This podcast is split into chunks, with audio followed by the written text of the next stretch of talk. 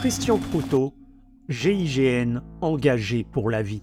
Le 1er mars 1974, c'est à l'aune d'âpres négociations avec sa hiérarchie et plus largement avec les hautes instances dirigeantes que Christian Proutot donne naissance au GIGN, unité d'élite surentraînée de la gendarmerie nationale. Deux ans plus tard, le groupe d'intervention connaît son premier fait d'armes largement médiatisé, neutralisant des terroristes indépendantistes qui ont pris en otage un bus de ramassage scolaire à Djibouti. Une mission à haut risque qui, malgré la mort tragique de deux des enfants Nadine et Valérie, va asseoir la légitimité du GIGN bien au-delà des frontières hexagonales. À l'arrivée de François Mitterrand à l'Élysée en 1981, Christian Proutot fonde le GSPR, groupe de sécurité de la présidence de la République, et assure la sécurité du chef de l'État, tout comme celle de sa fille dont l'existence est scrupuleusement gardée au secret, Mazarine Pinjot. Rencontre avec le fondateur et commandant historique du GIGN. Action, une interview signée Agent d'entretien.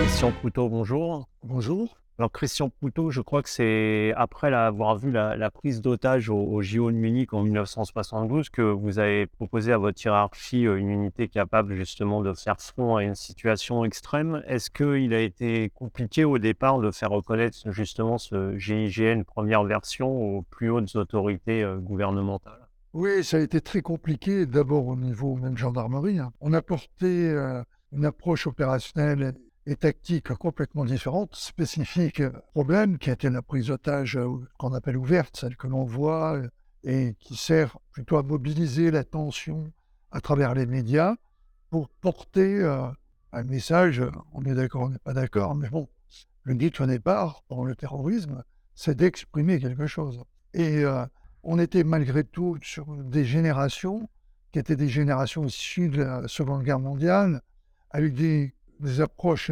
tactiques militaires plutôt du genre commando, euh, présenter quelque chose qui était complètement différent, d'abord avec une éthique que je voulais, qui était, euh, on ne devait pas être les exécuteurs des hautes œuvres, on devait euh, faire cesser la crise, tout en respectant ce qui me paraissait fondamental, ne serait-ce que par rapport à l'image que l'on voulait donner de nous. On ne doit pas être là pour faire une sentence immédiate d'exécution, sauf si tension est telle que vous avez en l'instant où vous devez intervenir, soit une riposte qui doit être en fonction de l'agression, vous éliminez le danger, soit parce que euh, il n'y avait pas d'autre schéma tactique à mettre en place, comme ça se fera dans, certaines opérations. Alors, toute cette approche a amené à avoir une maîtrise du tir, une maîtrise de l'arme complètement différente, chirurgicale, pardonnez-moi le terme, mais c'est comme ça que je le voyais il y avait une, approche qui était spécifique au problème. Et cette approche spécifique, bien évidemment, comme elle se faisait avec, euh, des, codes que personne ne connaissait, personne n'avait mis en place, aucune unité avant nous n'existait au GIGN, contrairement à ce qu'on dit sur le GSG9, l'unité allemande qui a été créée en 1974. Au moment où on décide, nous, de faire ça, euh, en 1973, on a été les premiers dans le monde à faire ça. Et de cette manière. Ce qui a amené, bien évidemment, comme je l'expliquais, de la part de gens qui avaient une vision euh, plutôt commando, réduction à la résistance isolée, à l'assaut, plus avec quelque chose qui me paraissait essentiel, un élément qui, lorsque vous, vous arrivez à le concrétiser, qui est la négociation, qui n'existait pas du tout. Cette approche de négo euh, pour euh, essayer d'amener une reddition, comme on le fera plus tard à l'hôtel Fesch, Personne n'y avait jamais pensé. D'ailleurs, ça avait amené des drames pour la gendarmerie dans les siennes, sur ce qu'on appelle les forcenés, sur, sur d'autres types de situations, de crise familiale par exemple. Oui, on parlera de ce qui s'est passé encore justement euh, de cette rémission où justement il y a une, une négociation. Parfois la négociation est impossible, donc euh, on va revenir sur ce qui s'est passé justement en 1976 où, où, un bus avec 32 enfants, principalement euh, ceux de, de militaires de la base de Djibouti, est pris en otage et arrêté en plein désert. Vous arrivez à l'époque avec neuf membres du GIGN sur place pour neutraliser euh, ce qui devait être trois preneurs d'otages. En fait, ils s'avéreront être huit et euh, étaient de connivence visiblement avec les militaires somaliens. Dans cette euh, situation extrême, justement, où il a fallu neutraliser les preneurs d'otages, là, une mitrailleuse somalienne tire dessus et une petite fille, Nadine, est tuée. Je crois que ce souvenir reste encore très prégnant en vous et comme une plaie ouverte 45 ans plus tard, qu'est-ce que vous gardez de cette mission qui, en fait, euh, aura été paradoxalement peut-être la plus dure à vivre pour vous et celle qui aura révélé également le GIGN aux yeux du monde? Vous avez bien résumé la situation, c'est que vous savez, ou on vous le répète à l'envie parce qu'on voit que vous n'êtes pas bien, que vous vivez mal, le fait de ne pas avoir pu amener tous les enfants, ramener tous les enfants à leurs parents, qui était bah, un petit peu, qui était complètement ce qui nous permettait de supporter l'insupportable, à la fois la situation telle qu'on la voyait, voir ces enfants, des enfants, quoi, même s'il y avait deux adultes, tout le reste c'était des enfants, sous le feu de, ces preneurs d'otages qui avaient des fusils d'assaut, etc. Donc c'est quelque chose, on, on, transpose tout de suite. À l'époque, on était, nos enfants avaient à peu près le même âge pour euh, la plupart de ceux qui étaient à côté de moi et qui étaient papa et papa. Et ce qui fait que on, est cette situation incroyable où, après avoir fait un voyage de euh, je ne sais plus combien d'heures, à 15 heures, on est arrivé à Nîmes. Ensuite, on est resté, on a pu se mettre en place qu'à 6 heures, sans avoir mangé, sans avoir bu, en imaginant que ça allait se faire rapidement. Sauf que les heures passaient, le soleil montait, et, pour supporter tout cela, vous vous dites, euh, on a été préparé pour ça, malgré tout, les conditions étaient tellement difficiles. La nuit, il n'y avait pas d'ombre, donc il faisait presque 50 degrés à la verticale euh, de soleil. Vous vous dites, on va réussir parce qu'on va sauver ses enfants. Et ce, goût euh, amer, insupportable, euh, de vous retrouver après avoir pendant des heures attendu les conditions qui vous permettaient d'intervenir, pas dans les conditions qu'on vous avait imposées en plus, puisqu'on m'avait imposé juste preneur d'otage à l'intérieur d'une bus, ce qui vous le rappeliez avec huit preneurs d'otages qui tournaient en permanence, ça s'avérait impossible. Vous prenez vous-même la décision de transgresser les ordres parce que vous savez que les enfants qui sont là depuis 24 heures ne euh, pourront pas tenir 24 euh, heures de plus et que surtout, les preneurs d'otages commettront l'irréparable pour obtenir ce qu'ils voulaient. C'est ça. Si on avait eu l'impression qu'il y avait encore une place à la négo, qui n'avait pas fonctionné avant que nous arrivions et pendant que nous étions là, puisqu'on a retenté de négociations vers midi pendant le temps où on était en place et où on attendait le moment favorable, on savait qu'on était parti peut-être pour que, comme il l'avait menacé, il nous égorge un, ou deux enfants pour faire céder. Et euh, ce n'était pas possible. Il fallait à ce moment-là que nous soyons, nous, en mesure d'intervenir. Or, comme nous étions persuadés et dans le schéma que j'avais monté avec le général Brazard et la Légion, la Légion nous, faut regarder par la gauche et par la droite, la DBLE, on était persuadé qu'on réussirait. On ne tente pas une opération aussi folle si vous n'avez pas le sentiment de pouvoir réussir. La Légion n'avait pas voulu intervenir. Ils n'avaient pas l'armement et, surtout l'entraînement voulu parce que cette unité de combat. Se battent contre des militaires, contre d'autres militaires, c'est une frontale.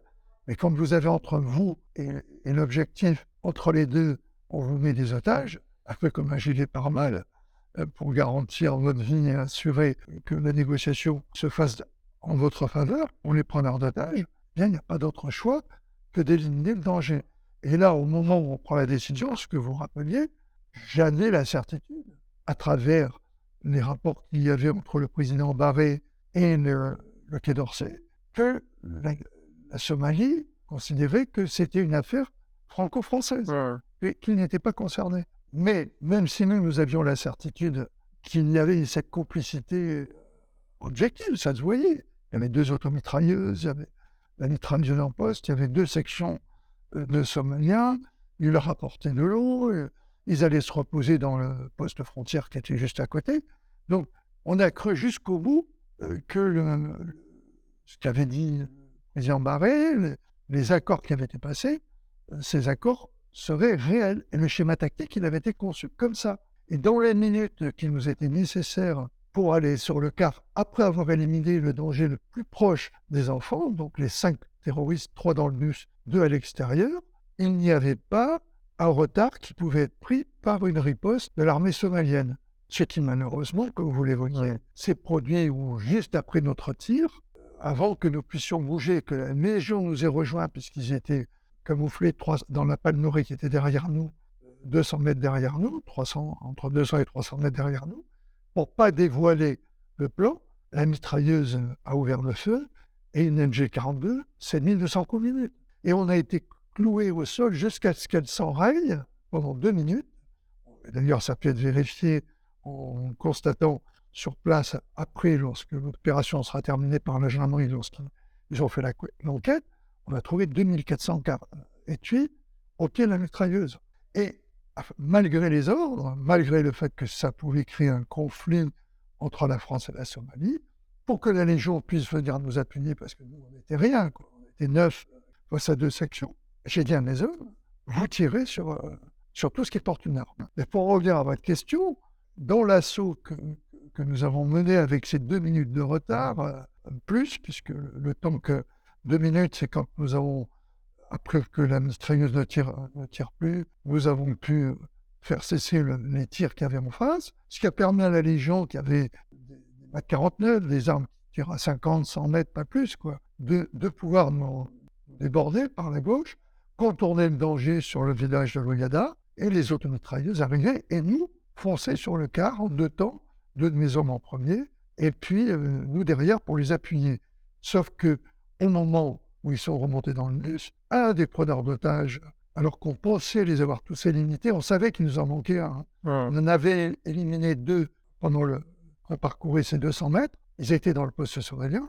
Il y en a un autre qui a, pu monter et on ne l'a pas vu passer. Et il avait pris un enfant en otage. Et au moment où un des hommes, les deux hommes sont montés, un par l'arrière gauche du bus, un par l'avant droit, avec un caporal de la Légion, qui était le seul légionnaire à monter dans le bus avec nous. Le légionnaire a voulu riposter euh, sur le gars qui nous tirait dessus, mais le preneur d'otage a le temps de tirer une rafale, ce qui, était mortel pour Nadine, et malheureusement, il a fait que Valérie, oui. jours après, euh, a, décédé à Paris de ses blessures. Alors, par rapport à votre question, bien évidemment, euh, ça vous poursuit toute une vie, parce que c'est vous qui avez décidé, c'est pas vous qui, qui tenez l'arme qui, a tué les, les petites, vous avez pris la décision. Et cette décision, malheureusement, elle a eu un prix.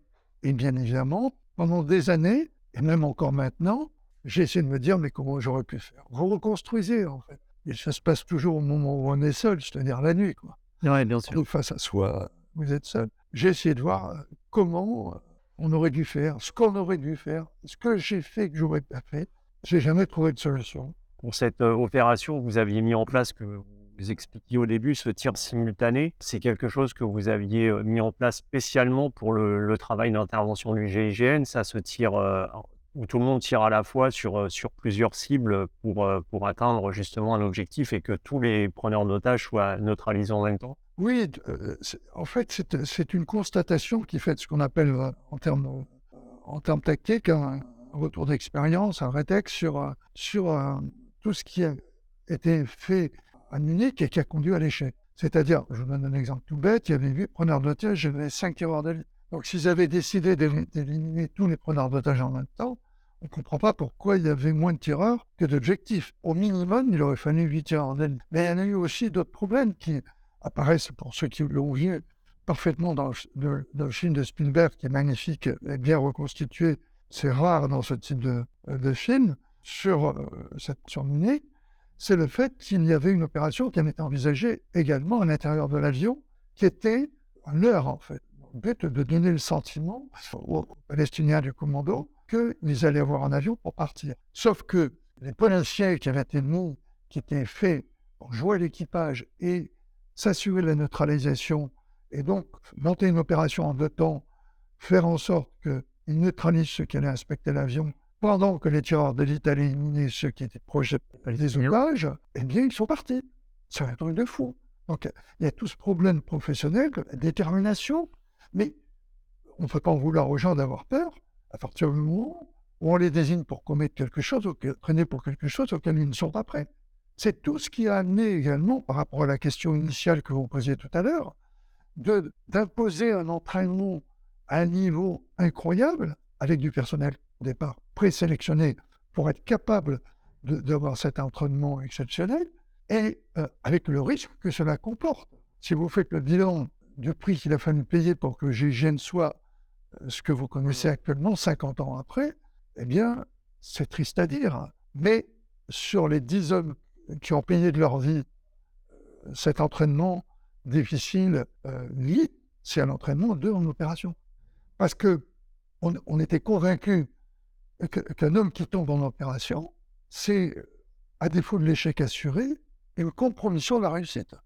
Donc, il faut entraîner les gens et les mettre en condition pour recréer ce qui est difficile à recréer, les conditions d'une réalité difficile. Et, cet entraînement dès le départ, lorsque vous décidez de créer le GIGN, vous avez déjà en tête cet entraînement euh, très poussé euh, que, vous voulez mettre en place et les hommes dont vous avez besoin avec euh, un profil psychologique, un profil physique, tout ça, vous l'avez déjà schématisé dans votre tête dès le départ, dès la création?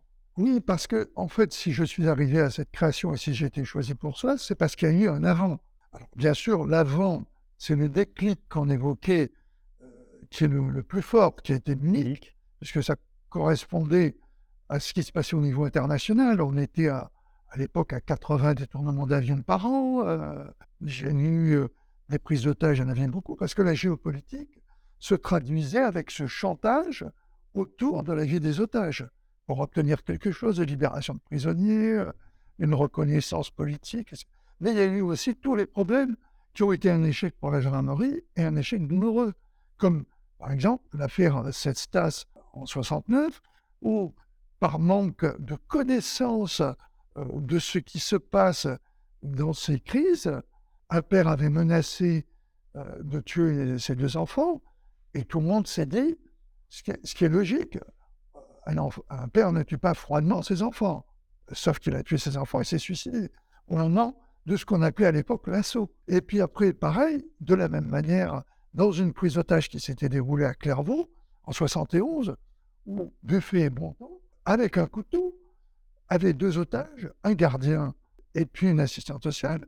Et pareil, on s'est dit, on va aller à l'assaut, euh, mais ils ne tueront pas froidement 200 fois une femme. Et pourtant, malheureusement, ils l'ont fait. Donc ces, ces erreurs d'appréciation tactique, avec en plus, moi je sortais de Melun, hein, je sortais de l'école des officiers, pendant toute cette année qui a suivi Munich, j'avais en tête ces deux opérations dont on ne m'avait pas donné la clé quand j'étais en école où j'étais censé apprendre mon métier. Quand on nous a parlé de ce type d'opération, l'officier instructeur nous a dit vous, vous, pouvez être amené à être confronté à ce type d'opération, faites preuve de discernement. Euh, c'est avec ça qu'on arrive. Mais je ne le blâme pas. Lui, il ne nous a pas appris ce qu'on lui a jamais enseigné. Donc vous, ça a germé peut-être Absolument, parce que il y a des choses qui vous impactent un peu plus. À Cestas, c'était un, un, camarade de promotion de mon père, qui était officier gendarmerie encore à l'époque, et qui donc je sais qu'il a été impacté toute cette année, par euh, toute cette vie par cet mmh échec. Et je me disais, bon, euh, s'il n'a pas réussi, si, euh, si, sa vie est pourrie, c'est parce qu'on lui a dit d'aller à l'assaut comme à la guerre.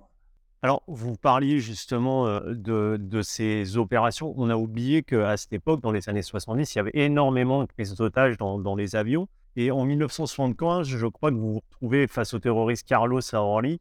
Et le président Giscard d'Estaing, lui, n'a pas voulu que vous interveniez. Est-ce qu'on connaît après la suite avec les attentats, malheureusement, que Carlos a commis D'après vous, tous ces événements auraient pu être évités plus tôt si justement le GIGN avait été créé pour l'occasion un peu plus tôt? Bah, Le GIGN, au moment où il y a l'opération dont, vous parlez, est déjà en place. Est déjà en place. Il est appelé. C'est M. Poniatowski qui est ministre de l'Intérieur. Et on était encore dans, dans un schéma si tant est qu'on puisse appeler ça un schéma tactique, qui considérait déplacer le problème ailleurs.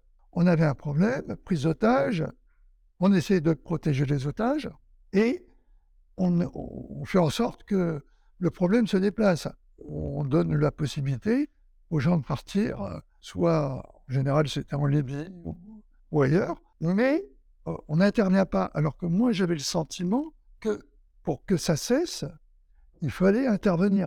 Parce que sinon, c'était reproductible à chaque fois, puisque vous, la seule chose que vous risquiez, c'est de, vous retrouver enfermé pendant un moment, mais avec cet impact psychologique et, surtout médiatique énorme que représente une prise d'otage, qui par rapport à un attentat qui fait boum, et puis ça attire l'attention le temps de l'attentat, avec malheureusement des fois des victimes, là, vous, vous maintenez l'attention pendant tout le temps de la prise d'otage.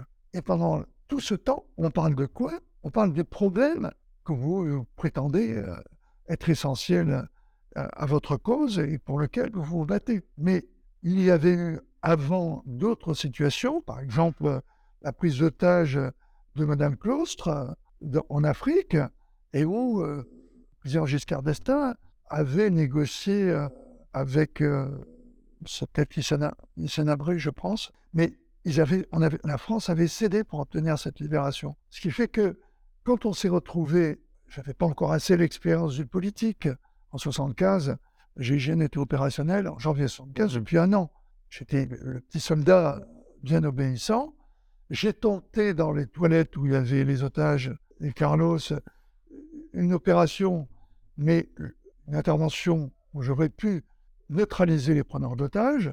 Mais Poniatowski a vu que j'avais tenté quelque chose. J'étais gêné par le traducteur qui n'avait pas très bien compris ce que je voulais faire. Et c'était né devant moi, ce qui fait que je n'avais pas pu euh, agir. Donc on devait, être, on devait aller jusqu'au bout de la négo, qui consistait à laisser partir euh, Carlos euh, en lui donnant un avion. Oui, comme ça s'était passé à Munich. Mais j'avais quand même mis mes tireurs en place et j'avais même spécifié, pour pas que ça puisse poser un problème au président, à, M. Poniatowski qu'on tirerait à l'épaule, qu'on ferait du tir, on ferait pas du tir à tuer. Et euh, il m'a dit non, non, le président ah Et Carlos, que l'on ne savait pas être encore Carlos, euh, je le vois encore euh, sur la passerelle, faire lever de la victoire en partant. Vous imaginez, quand j'apprends après que deux hommes de la DSK sont abattus, et là on sait que c'est Carlos, et entre-temps on avait appris que le commando était dirigé par par Carlos, qui était sur place, même s'il s'en défend toujours, il a été interviewé récemment, et il dit encore qu'il n'y était pas. Euh, moi, je sais qu'il y était, on sait qu'il y était. Ce qui fait que je m'étais dit, et c'est un peu ce qui a expliqué que quand on m'a donné des conditions d'intervention impossibles par rapport à ce qu'on se racontait tout à l'heure sur, sur euh, Djibouti, un preneur d'otages dans le but, c'était pas possible, donc tant pis, c'est moi qui vois, c'est moi qui prends la décision, comme je l'aurais fait si on m'avait laissé de pouvoir décider moi-même ce que j'étais capable de faire. Mais c'est un peu, et vous avez raison de souligner cette affaire, c'est un peu cette affaire qui a changé mon optique. Il m'a dit, un homme politique me dit quel résultat il veut obtenir, mais le moyen pour l'obtenir, c'est bon. Et vous parliez euh, tout à l'heure des le GIGN a payé quand même euh, sur ces 50 ans un prix assez lourd. Enfin, certains de ces hommes malheureusement sont décédés. Vous, je crois que c'était le 29 octobre 1980, vous êtes blessé au visage euh, par balle pendant une intervention à, à Pauillac par un forcené.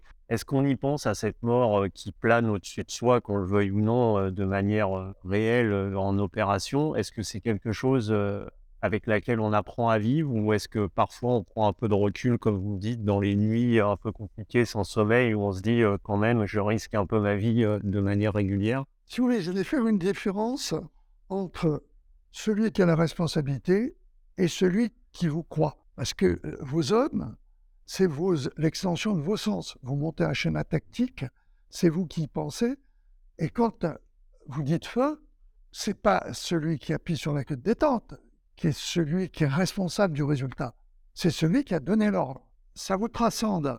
Et par rapport à la responsabilité que vous avez, vous n'avez plus le temps de penser à vous. Ce que je dis, c'est pas du tout dire, prétentieux. On n'a plus le temps d'avoir peur. Parce que vous êtes. Euh, heureusement d'ailleurs. Ah oui, absolument. Vous avez tout à fait raison de dire heureusement. Mais euh, ce qui est difficile, c'est de savoir ce que votre corps fera. Vous voyez, il y a une nuance entre euh, se dire que vous êtes ce qu'on appelle les états d'exception dans notre jargon. Programmé. Ah, ah programmé, vous êtes entraîné, et vous savez que la seconde qui va durer une seconde pour quelqu'un, c'est-à-dire dans notre jargon 333, puisque dans notre tête, on calcule les secondes euh, comme ça, cette seconde, ça peut être une éternité. Pour revenir à Djibouti, nous avons manqué 10 secondes. C'est un temps qui peut paraître court pour le commun des mortels, mais en opération, effectivement, c'est éternel. Voilà, qui, qui, qui, enchaîne derrière des événements que vous ne maîtrisez plus. Et euh, toujours pour rester sur ce schéma de la peur, il y a pour vos hommes, ils peuvent avoir peur, mais vous les transcendez aussi parce qu'ils croient en vous. Il y a un rapport entre celui qui commande et celui qui fait confiance, qui est, ambigu. C'est pour ça que vous ne pouvez pas déroger. Vous ne pouvez pas ne pas être à la hauteur pour eux. Donc, moi, j'avais le même entraînement qu'eux. Ils savaient que si je prenais un fusil, je tirais aussi bien qu'eux, sinon des fois mieux. À l'arme de poing, on n'en parle pas, puisque j'ai désarmé un type qui prenait une petite fille en otage au revolver à 25 mètres. Donc, ils ont vu que mon surnom, c'est le grand. Le grand, euh, ce qui leur demande, c'est le faire aussi bien qu'eux. Et l'entraînement, j'y étais comme eux, qu'il soit au sport de combat ou au footing le matin. Donc, il y a l'exemplarité, il y a le rôle du chef, il y a la responsabilité que vous avez, la décision que vous prenez de déclencher une opération et la confiance qu'ont les gens en vous et que vous avez su construire. Ce rapport, il n'est il est pas mono-univoque, il est bi-univoque. C'est une équipe. C'est pour ça qu'entre nous, on s'appelle le groupe. Le groupe d'intervention, c'est pas pour rien qu'on l'a, que vous l'avez appelé comme Alors, juste pour finir, par rapport à ma blessure, vous aviez raison de souligner ce problème. Je me suis retrouvé presque deux mois à l'hôpital. Et mon angoisse, c'était que mon cerveau reptilien, le subconscient, qui, qui est que, naturellement, en dehors des suicidaires, quelque chose en vous défend la vie, en particulier la vôtre. C'est l'instinct de survie. Et cet instinct de survie, vous, vous en avez pas totalement la maîtrise. Regardez par exemple les gens qui de coup ont un geste héroïque qu'eux-mêmes ne supposaient pas être capables d'avoir. Mmh. Des gens qui savent à peine nager, qui plongent pour aller sauver quelqu'un, pour aller sauver une vie, qui se fait un peu à l'encontre de leur instinct de survie. Et toute cette analyse compliquée, je la connaissais, parce que j'avais eu des garçons blessés en opération, et moi, ma grosse angoisse, c'était de savoir comment ils supporteraient ce qui, avant que ça arrive, et peut-être il peut arriver qu'on soit blessé. Et donc, mon angoisse, c'était de me dire comment mon, mon, corps, mon subconscient va réagir. Et pendant six mois, j'étais pas bien du tout. Toutes les nuits, je pensais pas au coup de fusil. Si, parce que le film, on l'a dans la tête. Vous voyez les flammes avant le bruit. Hein. Donc, euh, j'avais le coup de fusil, c'était à trois mètres, euh, ce coup de fusil dans la tête, mais surtout, ce qui allait se passer autour de moi, comment mon corps allait réagir. Et puis est arrivée l'opération du euh, qui était une opération sur un preneur d'otage dans un détournement d'avion. Et là, je ne sais pas pourquoi, toujours peut-être pour les mêmes raisons, euh, tes hommes euh, ont besoin de toi, l'opération a besoin de toi, tu dois réussir. Et on ne pense plus à ça. Et le mécanisme se remet en marche en oubliant la pseudo-peur et ce qui peut arriver. toute la mécanique se, se, remet en route. Mais je connais des exemples que je ne citerai pas, où alors que des gens les plus préparés, les plus, euh, les plus aguerris et tout, ont eu tout d'un coup cet obstacle qui levé devant eux, c'est l'instinct de survie, qui les a amenés à faire le pas à droite euh, au lieu de faire le pas en avant, et c'est pas explicable. Et vous ne pouvez pas en vouloir aux gens. Parce qu'on peut tout dans l'entraînement.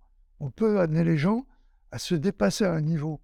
Mais il y arrive un moment, vous ne contrôlez pas le subconscient. Et en particulier l'instinct de survie. Et ça, on ne peut pas en jurer, même si tous les hommes du groupe sont des mecs super, ont été sélectionnés, puisque vous évoquez euh, le problème de la sélection même initiale. Je préférais avoir des gens qui aient un niveau physique correct dont je savais que j'étais capable de l'élever, les amener à avoir un niveau tactique et technique que je leur enseignerai, que j'avais prévu de développer et qui a été développé comme on l'a prévu, leur expliquer les risques que comportait l'opération, et ils en avaient conscience. On n'avait pas de gilet pare-balles à l'époque. Ça n'existait pas. Le gilet pare-balles est arrivé qu'en 77, les premiers en 76. Donc à Djibouti, il n'y avait pas de gilet pare-balles. Et avec euh, cette, ce bémol, que tout d'un coup, il y a quelque chose qui peut se passer dans l'inconscient euh, euh, collectif qui fera que celui que vous, dont vous êtes sûr qui ne va pas s'arrêter peut s'arrêter. Il faut l'intégrer. Et alors, après le, le, GIGN, vous avez été chargé d'assurer la, la, sécurité euh, du président euh, François Mitterrand et également de sa fille qui était cachée à l'époque, euh, Mazarine Pinjot. Alors, heureusement, il n'y avait pas les réseaux sociaux pour alimenter toute la presse sur le secret qui régnait autour de, Mazarine. Qu'est-ce que vous gardez de ces années aux côtés du président Mitterrand? Je crois qu'il y a un homme qui vous a quand même marqué euh, par son intelligence et euh, par sa vivacité d'esprit. C'était c'était totalement différent de vos opérations à Djibouti ou ailleurs. Qu'est-ce que vous gardez aujourd'hui de ces, années-là? Ben, je, garde beaucoup de fierté. J'ai eu l'honneur de commander le GIGN presque dix ans, puisque j'ai quitté le commandement opérationnel du GIGN le 4 juillet 82. Et mais malgré tout, j'ai créé une GSPR avec un encadrement au GIGN. On a tout formé avec le GIGN. Donc cette petite unité qui était à 60 à l'époque a donné naissance à une autre unité qui a eu ses heures de gloire également, parce qu'elle a ouvert une nouvelle approche de la protection des hautes personnalités, autre que ce qu'on appelle le garde du corps traditionnel, avec euh, des rébats, l'oreillette, machin, avec ce qu'on appelle la théorie des cercles, une approche tactique qui va jusqu'au renseignement. Donc tout cela a été très, euh, très conçu, très pensé, pas simplement avoir soit trois hommes, soit cinq hommes, ce qu'on appelle le, le triangle diamant autour du président, mais un travail de, plus en profondeur, en interface avec les services locaux, etc. Donc ça a été vraiment euh, un boulot spécifique euh, très intéressant. Mais surtout, comme vous le soulignez, il y a eu la personnalité de François Mitterrand. Parce qu'on est haut fonctionnaire, on n'a pas de questions à se poser sur le bulletin de vote, mais n'empêche que je n'ai pas voté pour lui.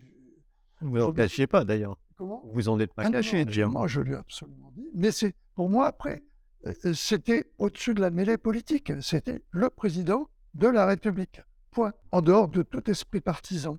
Et j'ai eu la chance euh, d'être auprès de lui présent, puisque on a été mis en place un an après, un, peu plus d'un an après son élection, et j'ai découvert un homme exceptionnel comme il y en a peu, je le souligne, selon moi, un homme d'État comme il y en a peu par génération.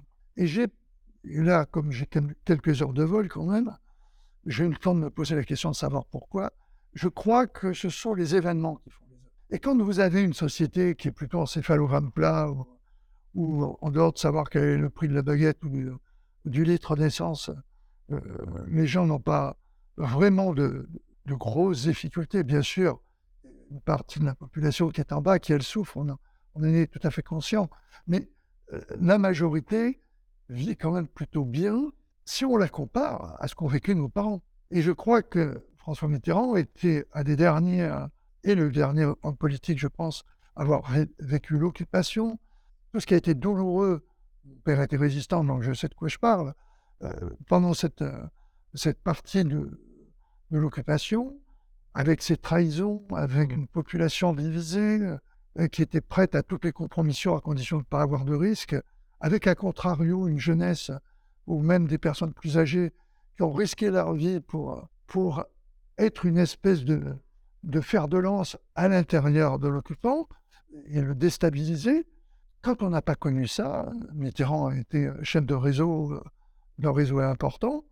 Tant qu'on n'a pas connu ça, je crois qu'effectivement, que les vieux routards qui étaient les, les, anciens hommes politiques, une expérience de la politique et de tous les problèmes qu'elle peut amener, on n'a plus cette euh, matière humaine qui est capable d'avoir ce, ou de moins de déclencher ce respect naturel qui vous vient à travers le vécu de celui qui est en face de vous. Parce que on, a, on sait très bien qu'on pourra pas être comme si en plus vous avez un homme, et ce qui était le cas, qui est d'une intelligence rare, avec euh, une culture impressionnante, une, culture impressionnante, une facilité dans le propos, une connaissance humaine. Je vous donne un exemple tout bête. Euh, le GSPR a fini par monter parce qu'il faut tourner, donc euh, les types ils peuvent pas faire ça tous les jours. Ils étaient presque 100 hein, à, la fin. Ils les connaissaient tous par leur prénom, voire leur surnom. Donc une approche qui était, comme savent le faire certaines personnes, assez euh, amener la confiance parce qu'ils vous reconnaissaient. Ce n'était pas simplement un environnement protecteur, ils les connaissaient. Mmh, mmh. Et quand on a fêté les 10 ans du GSPR, euh, la gendarmerie ne voulait pas les fêter, il a dit c'est moi qui vais les inviter. Et sincèrement, c'est classe. Ça allait, ça allait, effectivement. On, a, on appelait le GIGN, euh, disiez, les, les cow-boys un peu. À une époque, c'était le, surnom du GIGN. Pourtant, on, l'évoquait tout à l'heure pendant l'interview, il y a une partie psychologique euh, qui est très importante, puisque en janvier 1980, euh, lors de la prise d'otage à l'hôtel Fèche, par des nationalistes corses, vous parvenez à éviter un bain de sang en négociant avec Marcel Lorenzini, chef de groupe des nationalistes. Alors, contrairement aux idées reçues, si le GIGN, c'est une unité d'intervention qui sait intervenir, parfois la psychologie et peut l'emporter sur la violence. C'est ce qui ressort aussi de cet événement euh, à l'hôtel Fèche Alors, l'hôtel Fesch, merci de, le souligner, c'est pour moi l'opération dont je suis le plus fier. Parce qu'on était, après trois jours, des, trois nuits d'émeute, à trois morts, un CRS de civils, la Corse était à feu à sang, c'est une période que les gens ont, ont oublié, peut-être tant mieux, mais qui était telle qu'à partir du moment où on avait pris les otages, ils étaient 8, 10 dans cet hôtel, mais surtout, c'était une bande armée qui avait à l'intérieur. C'était ça qui, par rapport à l'autorité de l'État, par rapport à l'équilibre d'une société, fait qu'une opposition qui doit être exister, elle doit être politique, elle ne doit pas se faire par les armes. Or là, on était dans, dans un espèce de schéma pseudo-révolutionnaire en la Corse, mais avec suffisamment de risques pour que le moindre coup de feu qui parte puisse terminer en bain de sang. Et comme on l'a, je, le rappelais, il y avait eu dans les nuits d'émeutes précédant l'affaire de l'hôtel Fèche, il y avait déjà eu des morts. Imaginez ce qui serait passé au niveau des rapports entre le continent et, l'île si un ruisseau de sang euh, nous avait un peu plus séparés. Donc j'avais cette obsession d'essayer de faire en sorte qu'il n'y ait pas d'ouverture du feu. Et j'avais prévu de passer par le toit de l'hôtel pour saturer en, ce qu'on appelle le CB, en gaz, euh, euh, c'est plus fort que le gaz lacrymogène, hein, ça crée des angoisses instantanées, rendre l'air irrespirable, un peu comme on l'a fait euh, à l'Aqaba en Arabie Saoudite, dans l'opération de libération de la Grande Mosquée, saturer complètement l'immeuble pour les obliger, l'air étant irrespirable, à se rendre, et à ce moment-là, se rendre, à rendre leurs armes. Et ce que l'on avait envisagé, mais on ne pensait pas que ça se produirait à ce moment-là, c'est qu'au moment où ils avaient prévu de faire une exfiltration par les toits, alors que nous arrivions par les toits, on allait les rencontrer. Et je me suis euh, trouvé face à Marcel Lorenzoni au moment où j'ouvrais la porte pour euh, rentrer et saturer avec mes disperseurs. Et j'étais le premier en avant. Parce que je les avais entendus dire, ils avaient fait une pré-reconnaissance. Ils sont là. Donc, il y avait ce qu'on appelle en termes de métier une sonnette qui était sortie et qui avait vu qu'on progressait sur le toit et qui tout de suite est allé prévenir Lorenzoni, alors qu'ils étaient tous, ceux qui étaient prévus de sortir, dans l'escalier qui menait sur, sur cette terrasse, ce toit terrasse. Et il était au premier palier, au demi-étage du dernier, du dernier étage, quand moi j'ai ouvert la porte et que on se trouve face à face, lui avec son, son fusil à pompe, et moi, rien, parce que j'avais laissé mon, revolver à, la ceinture, parce que je voulais pas euh, donner l'impression d'être agressif, parce qu'il y a aussi ce réflexe qui aurait pu se passer, qu'il me voyait, ah il aurait pu tirer. Et euh, il a ça, cette espèce de... Ce que les, hommes ont qualifié d'irresponsabilité, vous êtes fous, n'y allez pas, a déstabilisé complètement euh, Lorenzoni. Me voir arriver l'arme à la ceinture, qui es-tu mais comme dans un, film, qui es-tu, toi, pour, euh, pour nous affronter? Je suis moi de génienne. Ah bon? Et il a vu mon, brevet parachutiste. Et il avait fait son service dans les unités aéroportées. Il m'a demandé mon numéro de brevet, c'est un grand classique entre brevets et parachutistes. Et j'ai senti tout de suite, j'avais vécu ici sept ans en Corse, mon père était commandant de compagnie à j'avais donc grandi là, je savais qu'il fallait donner une chance ce code de l'honneur qu'ont les Corses, des fois un peu exacerbé. Et je lui dis, euh, il faut vous rendre. Sinon, le sang qui va couler, c'est vous qui en serez responsable. Alors, se rendre, c'est noble. Quand on se rend compte, je dis parce que vous avez en face de vous des gens qui, à chaque coup qu'ils vont tirer, il y a un homme qui va tomber. Alors, euh, regardez, on va discuter, avance. Et je me rappelle ce moment inénarrable parce que c'est comme dans les films. Il dit oui, mais T'as pas confiance, tu as ton revolver. J'ai dégrafé mon ceinturon comme dans les westerns. Je vais passer à mon, mon gars qui était derrière, qui m'appuyait, qui hurlait Non, non, il va vous tirer dessus. J'ai dit Non. J'ai descendu la main. Et lui, il a cassé son fusil, les cartouches, le biologue que je pensais. Et euh, on a pu discuter. On m'a reproché leur avoir laissé, parce qu'il m'avait dit Je veux qu'on chante nos, notre hymne national. Chantez ce que vous voulez, moi, si on pouvait sauver des gens tout le folklore ne me gênait pas. on gardera trois armes qu'on vous remettra à la fin. J'ai dit, s'il n'y a pas de cartouche dedans, pas de problème. Et puis, euh, dit nos étendards, parce qu'ils avaient fait euh, la tête de mort sur des draps de lit euh, au pochoir. Pas de problème, vous aurez vos étendards. j'étais prêt à tout pour arriver Oui, puis t'es le bas de sang. l'affrontement. Et je vous assure qu'ensuite, quand il m'a donné accord, il m'a donné son accord, il a dit à ses hommes, on se rend. Quand nous sommes descendus pour récupérer les armes, il y avait le, il manœuvrait une culasse pour enlever les cartouches. Je me suis dit, si un coup part, euh, je peux vous dire que j'étais angoissé. Et quand on est sorti, on s'est rendu compte qu'ils étaient plus que nous. On n'arrivait pas à les encadrer.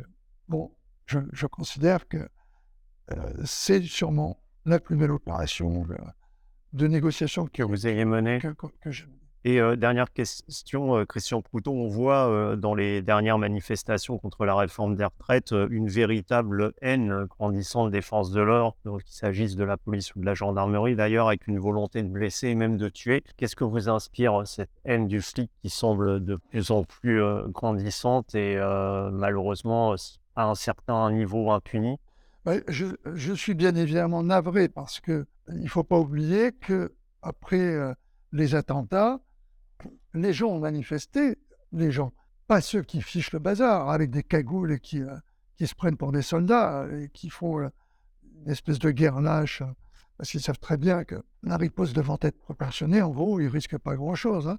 Sinon, le LBD qui va pas au bon endroit. hein. Mais je suis navré parce que l'utilité des forces de police et de gendarmerie, elle est évidente, elle est patente. On l'a vu pendant la période des attentats, on le voit au quotidien.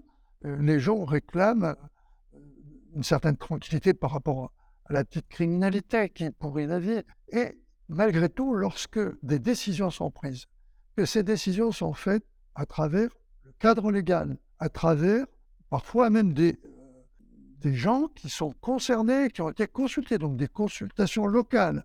Je pense à, à Notre-Dame-des-Landes, où on a été obligé de revenir sur un- décision qui consistait à déplacer un aéroport qui se trouve en pleine ville hein, maintenant. C'était quand même pas illogique, mais peu importe. Que tout d'un coup, cette, majorité, cette minorité euh, violente, euh, qui est presque internationale, il ne faut pas l'oublier, hein, qui ne vient pas que c'est pas que de- des locaux, c'est pas comme l'avait spécifié euh, le président pour autre chose, euh, endogène, elle est aussi exogène. hein. Eh bien, euh, ces gens-là, il faudrait mettre en place des textes que l'on n'ose pas mettre en place. Parce qu'on peut les identifier, je vous le certifie, mais il y a cette espèce de sacro-saint euh, rapport aux libertés individuelles qui fait que un moment où on a les moyens, ne serait-ce que pour ne pas qu'on vous reproche de les avoir utilisés, c'est-à-dire en particulier l'identification. Euh, par les téléphones portables, l'identification par la présence, l'identification par ce qu'on appelle les marqueurs ADN. On sait les utiliser. Au lieu d'envoyer des, liens de on ferait mieux d'envoyer des marqueurs, euh, des marqueurs ADN. Ah non, c'est contraire au principe. Et comme vous avez dans la Constitution, on le répète à chaque fois, le droit de manifester, même quelqu'un qui ait pris euh, la, gre- la grenade à la main ou le, le cocktail Molotov à la main, en général, il arrive à faire prouver par son avocat qu'il n'était pas là. Parce que justement, euh, la localisation, et c'est normal au niveau des principes euh, individuels liberté et les droits de la défense, là, s'il y avait un marqueur ADN, on ne pourrait pas dire j'y étais pas. Et en plus, euh, ce qui est important, l'interdiction de manifester. Ce qu'on a pu faire pour les, le hooliganisme dans les stades. dans les stades, mais qu'on ne peut pas faire pour des manifestations. Parce que à chaque fois, le droit retoque le ministère qui voudrait interdire à ces gens-là euh, de participer à une manifestation dont on sait qu'ils y vont que pour créer le trouble et amener justement que la riposte amène des incidents. Et ça, pour moi, c'est avant d'avoir créé l'hygiène du maintien de l'ordre, qui avons vécu mai 68 qui a été très violent, j'ai du mal à me dire qu'on ne soit pas capable, dans ces circonstances spécifiques, de passer cette barrière psychologique qu'est la notion de liberté individuelle quand vous avez en face de vous des gens qui se conduisent comme des commandos armés. Christian Couteau, merci beaucoup pour cette interview. Et puis, euh, bah, je vous dis à très bientôt sur une scène de musique pour euh, croiser les guitares. Absolument, Merci beaucoup. je vous en prie.